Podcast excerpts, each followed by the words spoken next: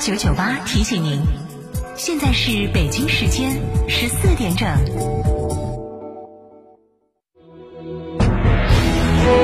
成都的声音，FM 九九点八，成都电台新闻广播。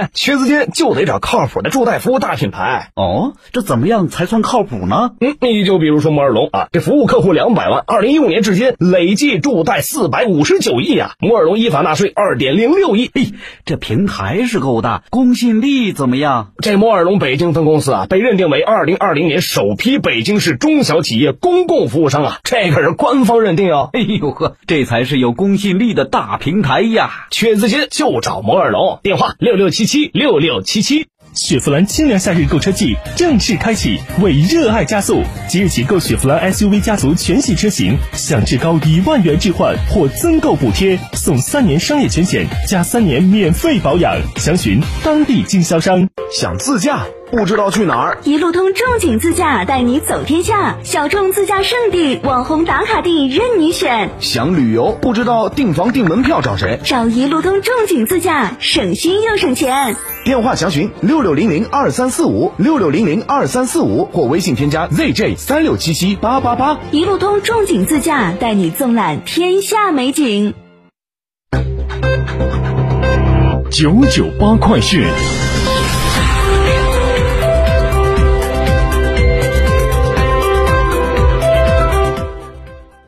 北京时间的十四点零一分，这里是成都新闻广播 FM 九九点八，我们来关注这一时段的九九八快讯。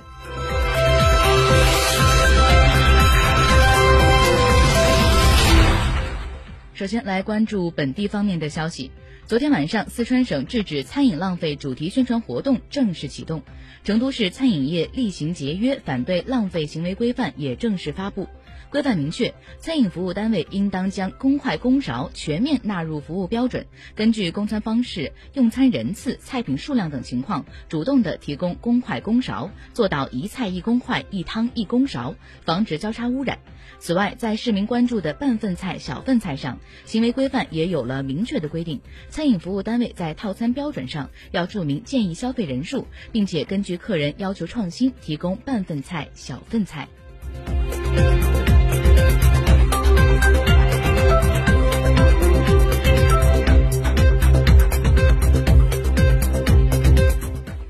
记者从省文化和旅游厅获悉，二零二零年一到七月，四川实现旅游收入三千一百八十八点九二亿元，恢复到去年同期的百分之四十六点五的水平。一到七月，全省重点文旅在建项目完成投资四百九十三点六一亿元，其中成都融创文旅城、绵阳方特神。绵阳方特东方神话等一批重点文旅项目投产运营，世界顶级娱乐地标乐高乐园加速推进，有效地拉动了我省文旅产业的企稳回升。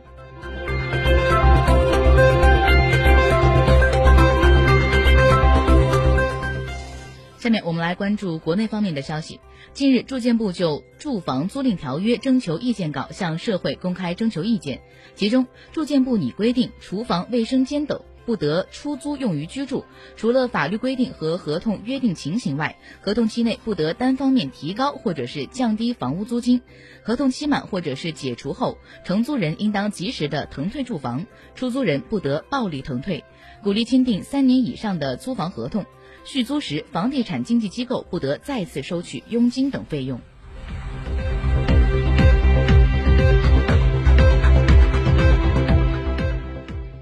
教育部昨天起就《中华人民共和国学前教育法》草案征求意见稿公开征求意见，其中明确，学前儿童入幼儿园等学前教育机构接受学前教学前教育，除了必要的身体健康检查外，不得组织任何形式的考试或者是测试，幼儿园不得教授小学教育内容等。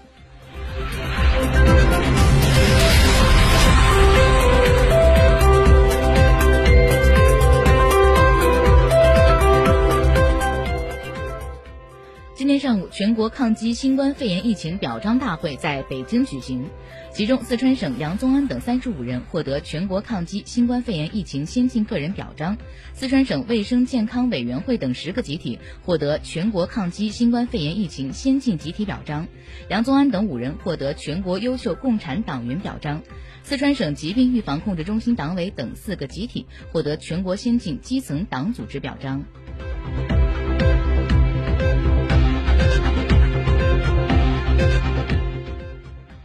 昨天，香港中文大学医学院召开了发布会，证实了新冠患者即使是无肠胃不适，其肠道及粪便及粪便也会发现活性病毒。部分的新冠患者康复后，粪便内的病毒仍然是具有传染性。香港中文大学医学院院长陈家亮表示，尤其是婴幼儿和小朋友，或成为隐形的高风险传播源头之一。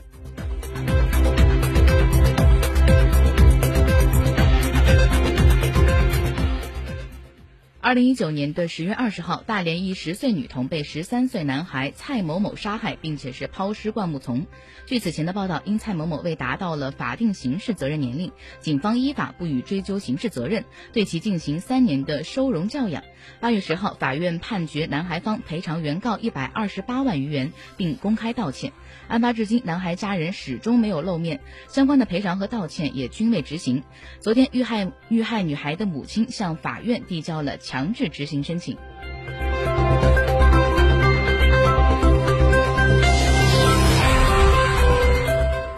下面我们把目光转向国际。据瑞典电视台近日报道，瑞典累计报告的儿童类川崎病病例增至了七十例，尚未还出现死亡的病例。据报道，这这一新型疾病被称为是多系统炎症综合症，患病儿童会出现类似川崎病的症状，因此又称类川崎病。该病主要在感染新冠病毒的儿童中出现，可能与新冠病毒有关，但目前还无法得出确切的结论。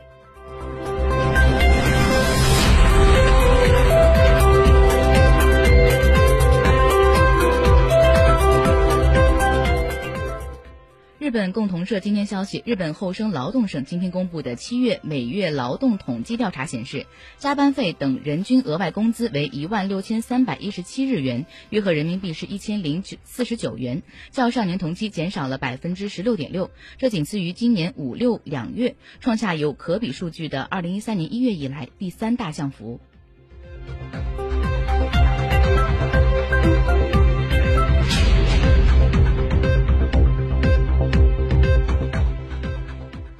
据法国媒体近日消息，法网组委会公布了比赛期间的疫情防控措施。参赛球员将被安排住在指定的两家酒店，每个比赛日允许进入现场的观众数量控制在一万一千五百人以内。根据安排，所有的参赛球员必须在抵达巴黎后第一时间进行新冠检测，七十二小时后进行第二次检测。比赛开始后，球员每隔五天还要再检测一次。